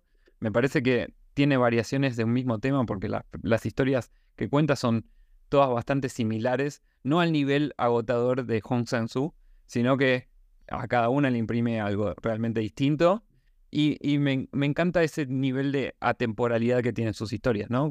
O sea, digamos, el conflicto de la película podría resumirse en, bueno, le mando, lo anoto, en vez de anotarlo en un papel, lo anoto en el, teléfono y, la llamo por teléfono. Y no, se le huele el papel porque está despistado, porque está alcoholizado y bueno, y ahí pasan cosas. O sea, el, conflicto es un conflicto de una persona que por ahí vivía en los 90, en los 80, y incluso ellos, que son de clase trabajadora, habitan en lugares que parecen quedados en el tiempo, y eso también me parece muy, muy elocuente de, a, los fines eh, narrativos de, de. Así que por eso es mi puesto número dos. Sí, aparte, su, las sus pelis no son, no son las mismas siempre para nada, son muy diferentes, pero es muy homogéneo su trabajo, como bien dijiste. Y sí, en este caso, o sea, el tratamiento de doble protagonista está buenísimo. Son dos personas con sus diferentes dificultades laborales y sociales también. El alcohólico. Se trata todo en la película. Ambos terminan sabiendo cómo vivir mejor individualmente y eso hace que puedan vivir mejor como pareja también. Es algo muy adulto en ese sentido. Y La verdad que, como dijiste, Kaurismäki cada vez que hace una peli hay que destacarla porque se destaca sola. Es de lo más interesante y global del año cuando cine. Siempre vale la pena verla y es súper reconfortante también su cine.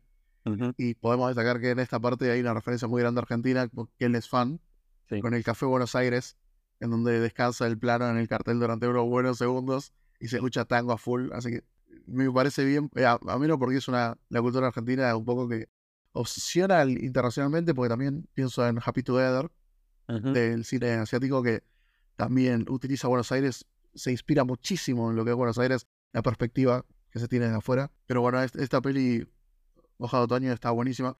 Si de algo sirve este capítulo es para recomendar que la gente la vea, porque seguramente no tenga capítulo de episodio futuro de esa peli, el podcast, pero es lejos de lo mejor del año y es una peli que dura poco, súper simpática, así que le va a gustar seguro. No dura tres horas, así que veanla, la genial. Eh, el puesto número uno, redoble de tambores.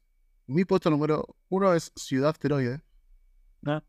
Mm. Asteroid City de Wes Anderson. Sí. Para mí es una de las mejores pelis de Wes Anderson, eh, que al mismo tiempo es la peli más Wes Anderson de Wes Anderson hasta ahora.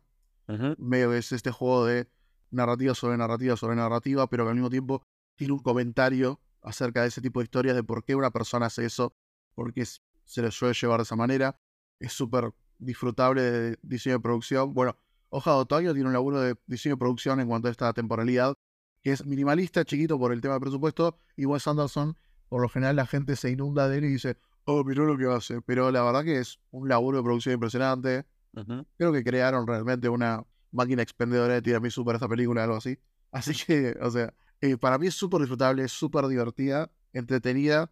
También mete algo de, no sé, de ciencia ficción, de época. Eh, está buenísimo. Y para mí es, tiene uno de los momentos emotivos más, por ahí no más dramáticos de su carrera, porque tuvo otros, pero sí más de, de giro reflexivo interesante. Y realmente es como una panquequeada en el hecho de que te das cuenta que todo el artificio que vino metiendo tuvo un segundo de utilidad que la verdad lo hace muy punzante. Para mí es claramente de las mejores del año y creo que es la que más me gustó realmente. O sea, Ciudad Asteroide, Asteroid City, excelente, a mí me encanta. Mi número uno es una película que tampoco se estrenó acá, en este país, todavía.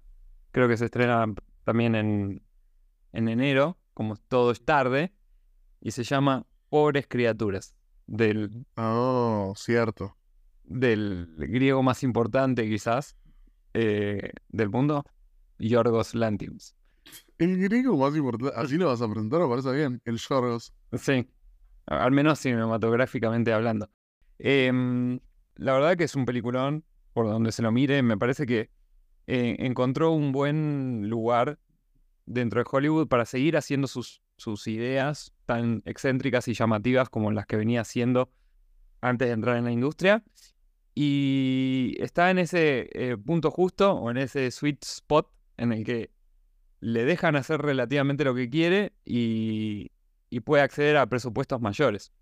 Un gran homenaje, digamos, a, Frankenstein de Mary Shelley y al cinematográfico también, el de Boris Karloff. Y nada, me parece que va a ser. va a estar en muchas listas como la mejor de este año y la mejor del año siguiente, porque está justo ahí en el estreno. Está desfasada. Sí. Sí, creo que seguramente esté en un montón. No sé si. Seguramente esté. O sea, va a ser una presencia obligada en la lista de las mejores. No, me esperaba que sea, no, tu mejor, sí me esperaba porque me gustó mucho, pero eh, no sé si me espero que sea esté en la lista como la mejor del año en muchas, pero puede ser. O sea, aparte, de vuelta, creo que ya lo que dijimos de Kaurismaki, creo que lo podemos decir de Yorgos. Sí. La verdad que Yorgos como que tiene un, estilo particular y, ya como que es lo que vos, vos decís, encontró el ritmo, encontró el lugar y encontró algo que yo pensé que no iba a tener, que es que le, le sean ese lugar hollywoodense, pero aparte, le sean ese sector, pero aparte le den un presupuesto acorde. Tal cual. Yo con la favorita, y con la favorita yo, en el momento me acuerdo de estaba viendo y decía, ¿será esta la de más presupuesto que tenga? Eh, porque no, en ninguna alguna vez se sintió como de bajo presupuesto lo que hace. Él tiene un buen laburo de producción, pero ciertamente pensaba que por ahí veía la favorita y decía, bueno, le podemos dar menos la próxima. Y creo que no es el caso este. Y si algo tiene esta película, por Things, es laburo de producción, ¿no?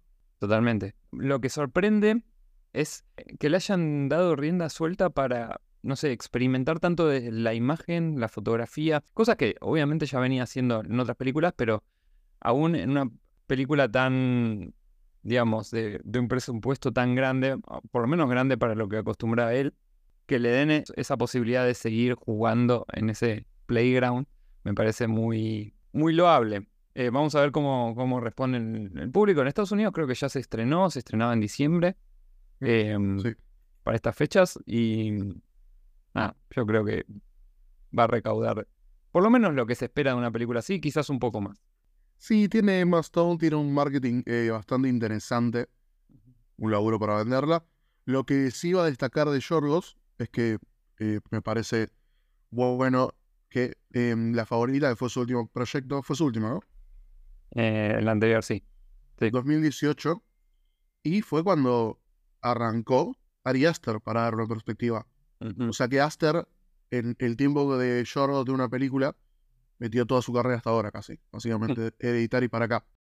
Y eso más allá de tiempos y decir, uh, mira, muy rápido, que es verdad que la eh, está bueno que cambie esa perspectiva porque el cine que presentaba Yorgos pre-Ari Aster era muy fresco y ahora post-Ari Aster eh, como que presentan un tipo, no digo una vuelta de tuerca, pero destaca mucho más y tiene también lugares, como que están haciéndose, que se hagan tantos sectores juntos, va haciendo que se abra un, un mercado alternativo dentro de Estados Unidos. Bueno, A24 es la sombra de eso que es medio mentira, Sí. pero lo que sí son son los autores, como son los jóvenes Ari Aster, em, Robert Eggers también. Eggers, exacto. Eggers es, es el otro ejemplo particular. Eso de- la verdad que son cineastas que son extremadamente alternativos, pero que están teniendo cada vez más lugar claro en la industria eh, popular. No te digo que sale y todo tu primo sabe qué, qué es, pero bueno, yo creo que tu primo se va a enterar que sale un póster de Poor Things que dice Emma Stone y dice, ¿qué es eso? Está raro, le voy a preguntar a Martín. Es particular eso que vos decías de, bueno, eh, que a- Aster metió casi toda su carrera en el tiempo en que Yorgos metió su última película y la, la- la más reciente. Sí. Y ahora parece que tiene anunciada una para 2024. Hay que ver si, si puede llegar con los tiempos por, bueno, la huelga de guionistas, eh, de, de actores y demás. Pero está anunciada para, para ahora, para 2024, que se va a llevar el título de And y muy enigmático. El logo es ¿Cómo? Ampersand, creo. Sí, Tiene nombre de Am, pero el logo es Ampersand. Sí, hoy yo creo que es posible que Poor Things eh, tuvo algún tema de producción, sí. porque tampoco The Lobster había sido tres años antes. No, no es que suele tardar cinco años entre películas, usualmente. Así que oja- para mí, o sea, va a ser clave que vuelva al ritmo, ojalá. Esperemos. Esperemos porque estos a- eh, autores son los que realmente están dando la nota en la industria. De una. Y de Yorgos, para mí, o sea, es imposible que no hagamos episodio, así que ya terminamos este especial, medio que viendo de hacer de Yorgos y se me fue ahora de cuál habíamos dicho que íbamos a hacer. seguro. Ah, Oppenheimer. Yo creo que esas dos vamos a hacer sí o sí en el que viene. Pero bueno, lo estoy diciendo acá para que se decepcionen cuando no sea así. Está bien. Pero para cerrar, entonces, algo que íbamos a hacer y que creo que no se suele hacer, Sí. eh, pero no, pero hay algunos medios que lo hacen porque obviamente no hay nada original en nuestras cabezas, que es destacar algunas pelis que no son de este año, pero que vimos por primera vez este año y que seguramente recordemos, tipo, uh, es re 2023 esa peli, verla. Dale. Yo tengo un, Perfecto. un, un top 3 mentiroso armado. Eh, igual no, no es top tampoco, son Sí. en ningún orden. Pero el primero que quiero destacar es, y varias son por los episodios que hicimos, por suerte, que eso está buenísimo porque son las excusas más grandes para ver filmografías. Pero en este caso, eh, de Clusot, Sí. obviamente El Cuervo y El Salario del Miedo no los había visto y son espectaculares. Pero me encantó una que, no, que era una menor que yo casi que ni iba a ver, eh, que lo recomendé en el episodio, te lo comenté. Manon se llama. Ujú. Manon de 1949, la verdad que es espectacular, es una épica, pero una épica centrada muy puntualmente en una pareja, en dos personajes, que es impresionante porque eh, se centra aparte mucho psicológicamente en ella, en una, en una protagonista que al mismo tiempo es como que el protagonista es él porque son los 40, que, que cómo no va a protagonizar un hombre, pero al mismo tiempo, toda la complejidad que se puede tener un personaje la tiene ella. eh, la actriz es impresionante. Es muy interesante porque eh, después como que no pudo tener una carrera, tuvo papeles, pero nada de, de un nivel como este, de una complejidad, profundidad como este de Manon. El nombre, bueno, el nombre es de- el de su personaje. La verdad que es súper recomendable. Es la historia de amor. Se conocen en medio de un eh, campo de guerra, en el medio que desierta para estar con ella, para escapar, y después es como ellos van escapando de escape en escape, estableciendo una vida, arruinando esa vida, corriendo a otra. La verdad que es, es, una, es realmente una, una épica, así que seguramente no la hayan visto, pero aparte quizás seguramente nunca hayan escuchado de ella, porque yo al menos incluso escuchando mucho de Clouseau y sus películas, jamás. Es súper recomendable Manon, a mí me encantó, es una de las que más me gustó que vi este año, así que 1949, un añito, pero bueno. Bueno, la, la, que, ya que presentás esa de, de Clusot, esta no es de Clusot, pero está de alguna forma relacionada. Incluso creo que la nombré en, en ese podcast y se llama Ascensor para el Cadalso, o le pusieron en inglés Elevator to the Gallows de 1958 de Luis Mal. Sí, sí, la nombraste, ¿no? Eh, y nada, me parece el, el punto de partida es, es brillante. Es una historia que, que, puede también recordarnos un poco al Alfred Hitchcock, porque trata de una pareja de amantes que, que planean un, digamos, el crimen perfecto, que es robar, en realidad matar al esposo de ella, que también es el jefe de la empresa donde trabaja él.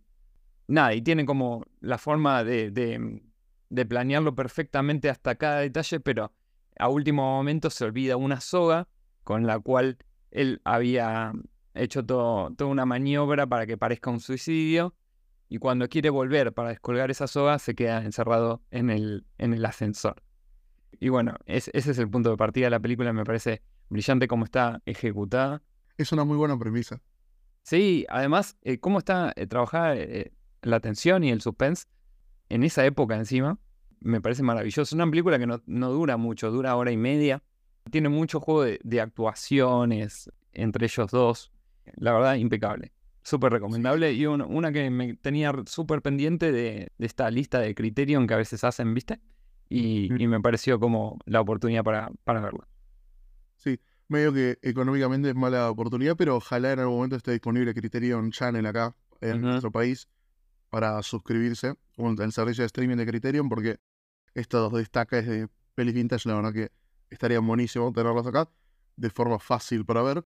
Y sí, eso está, creo que ambos lo que nombramos, está bueno ver películas que evidencian que Psicosis y Hitchcock no, no era tipo necesariamente un algo necesariamente súper único, sino que es la culminación de épocas y tendencias.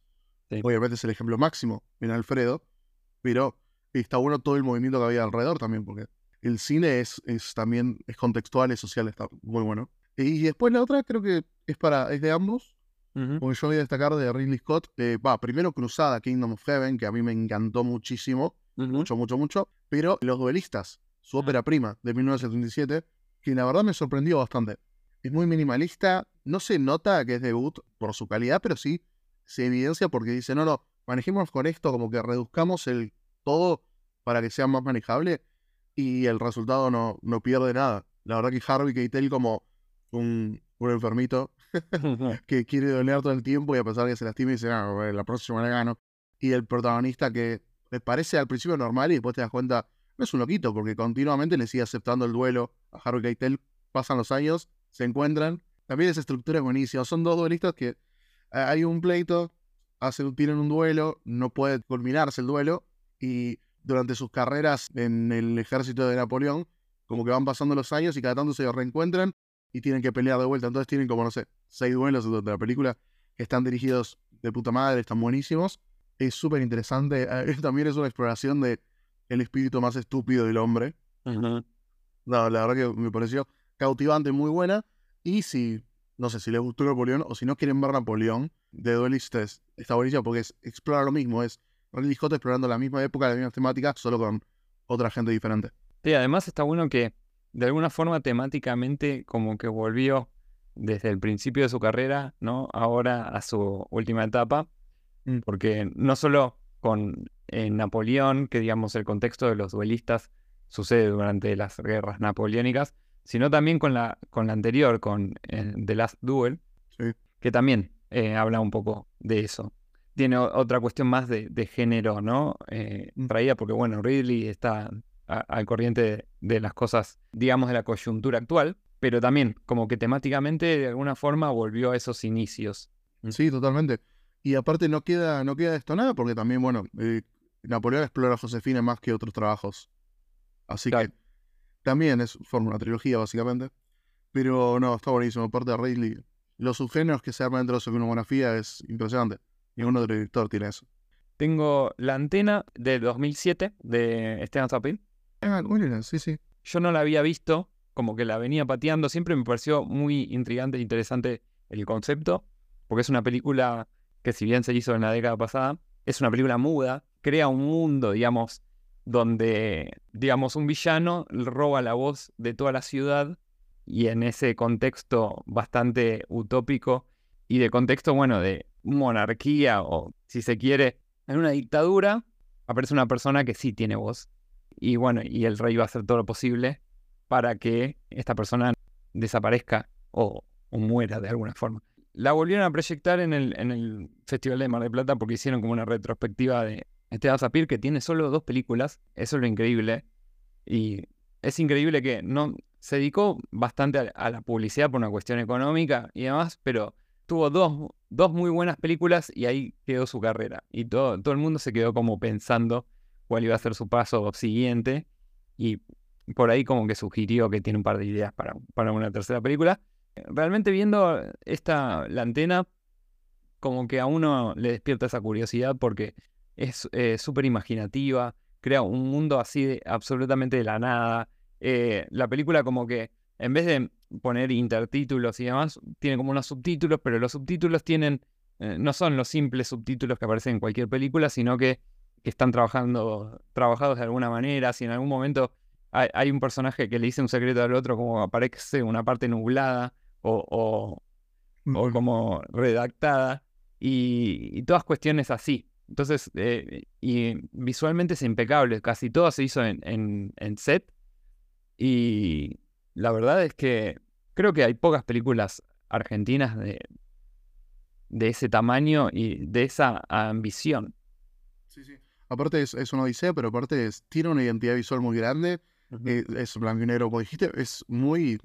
llama ese expresionismo obvio uh -huh. de Metrópolis, por ejemplo. Exactamente. Apenas lo ves, es una, parece una obviedad, pero también logra una iconografía, porque el personaje que tiene, la, tiene una un televisor en la boca, uh -huh.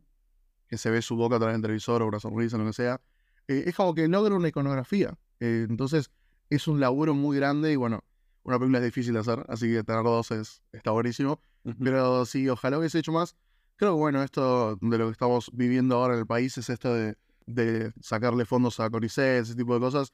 Es una muestra más de que en un país que necesitas sobrevivir y escarbar, las que sufren son áreas muy importantes que se creen mal vistas, mal visto que no, que no son tan importantes. Entonces, los científicos de CONICET van a seguir viviendo, van a irse afuera, van a empezar a ganarse haciendo otra cosa. Y artistas de la talla de él, como el, de, el director de la antena, eh, van a estar haciendo publicidad.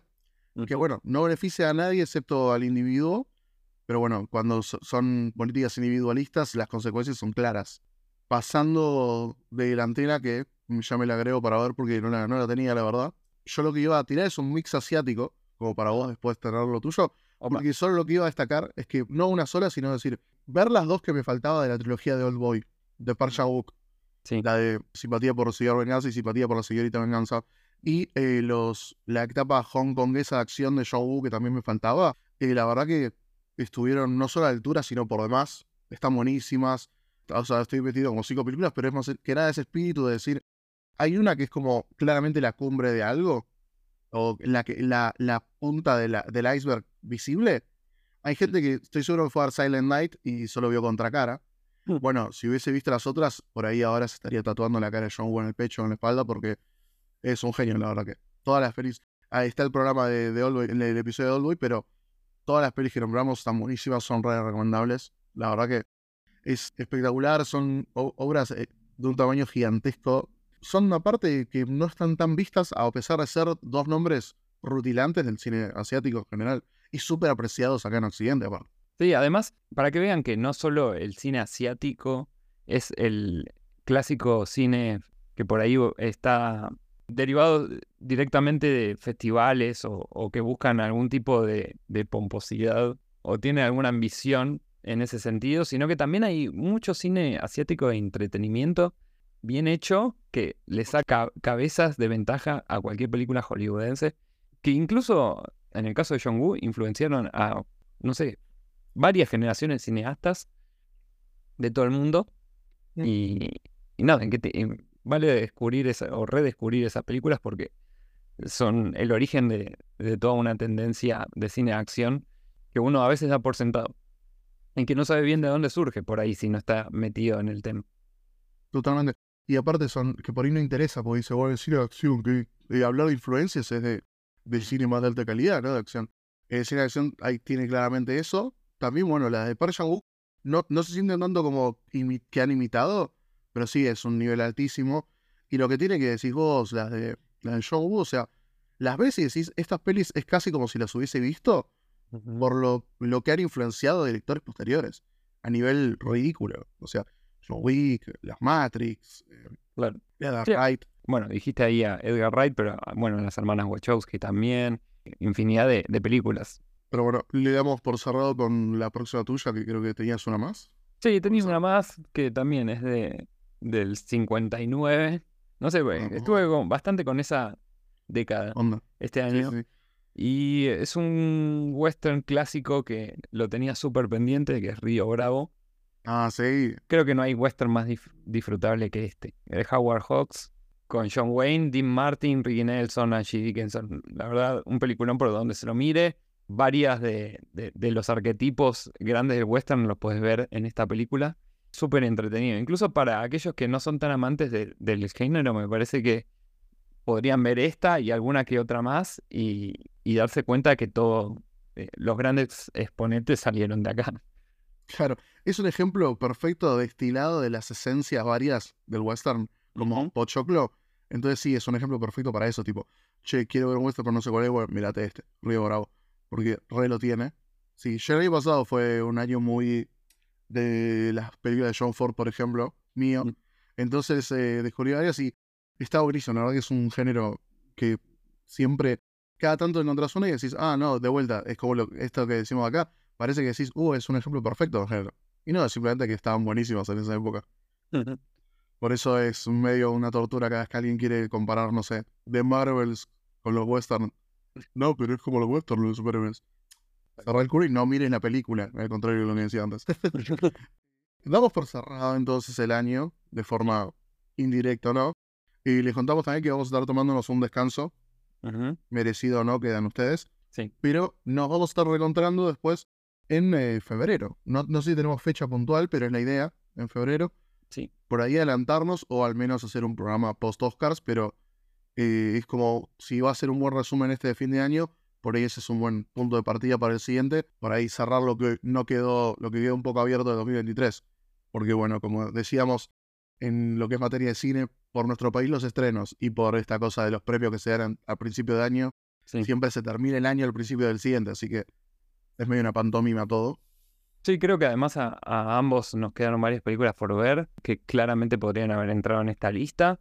Y seguramente aparezca alguna que otra que estaba medio tapada ahí, que no sé, la, la revive el Oscar o, el- cualquier otra entrega de premios y que por ahí resulta interesante, o por ahí no, porque también a veces pasa que hay mucho relleno. Hay películas de esas que llamadas Oscar bait, que claramente lo único que hacen es eh, aspirar al premio y no mucho más que eso. Pero probablemente haya alguna que otra que, que estamos pasando por alto o por fecha de estreno o porque no llegamos a verla o porque, bueno, Para dar un ejemplo, ninguno de los dos vio and the Heron de Ghibli, así que esa como mínimo seguramente no sería una locura que aparezca como una de las mejores del año cuando la veamos. Pero bueno, será cuestión de esperar y ver. Así que por lo pronto nos veremos el año que viene. Gracias por escucharnos este 2023. Gracias por aguantar nuestro arranque. Iremos por más el año que viene. Pero nada, fueron bastantes capítulos esto eh, el 2023, así que estuvo bueno. Gra- gracias por escucharnos de vuelta y eh, gracias Martín por un año de laburo. Así que lo, lo volveremos a dar la mitad de todo. Yo digo, yo doy el todo y vos vas el todo. ¿Vale? Así lo dejamos descansar aún en el que viene. Vale, pobrecito, está, quedó agotado este extenso capítulo. Eh, bueno, agradecerte a vos también y digamos que esperamos que nos sigan acompañando y eligiendo el, año que viene, ¿no? Exactamente. Ah, y también un agradecimiento de Cinéfilo Serial. Y decirles que seguramente en la página van a poder encontrar nuestros eh, cierres, balances de año o top como sea que tenga el formato, eh, en forma de nota. Y está bueno porque pueden no escuchar nuestra voz. Yo siempre escucho mensajes, ¿puedo escuchar el podcast en mute? Y yo les digo, mm, se va a complicar, pero te comprendo. Yo te entiendo porque yo también aspiraría a eso. Y cualquier cosa, nos estamos abiertos en redes o en las redes de Fino Serial. Pero bueno, en nuestros perfiles personales, cualquier cosa, nos dicen, por favor, retírense. Feliz año, felices fiestas. Que tengan un buen arranque, buenas vacaciones, ojalá. Mucha suerte y nos escuchamos. Nos escuchamos.